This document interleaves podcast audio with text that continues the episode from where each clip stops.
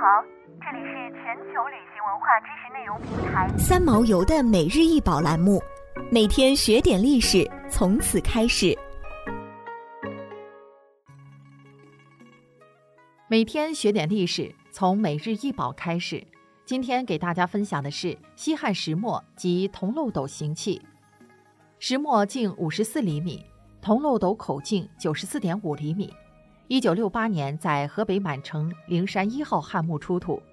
石磨用黑云母花岗岩制成，有上下两盘，上磨盘顶部正中有一横梁，横梁两侧各有一长方形小磨眼，底面布满圆窝，中心内凹。侧缘有对称的长方形榫眼，当为安插磨棍之用。下磨盘亦满布圆窝，中心有一圆形铁轴。漏斗为铜制，圆形，下腹极皱收敛成漏斗，中腰施宽带纹一周，起加固铜漏斗的作用。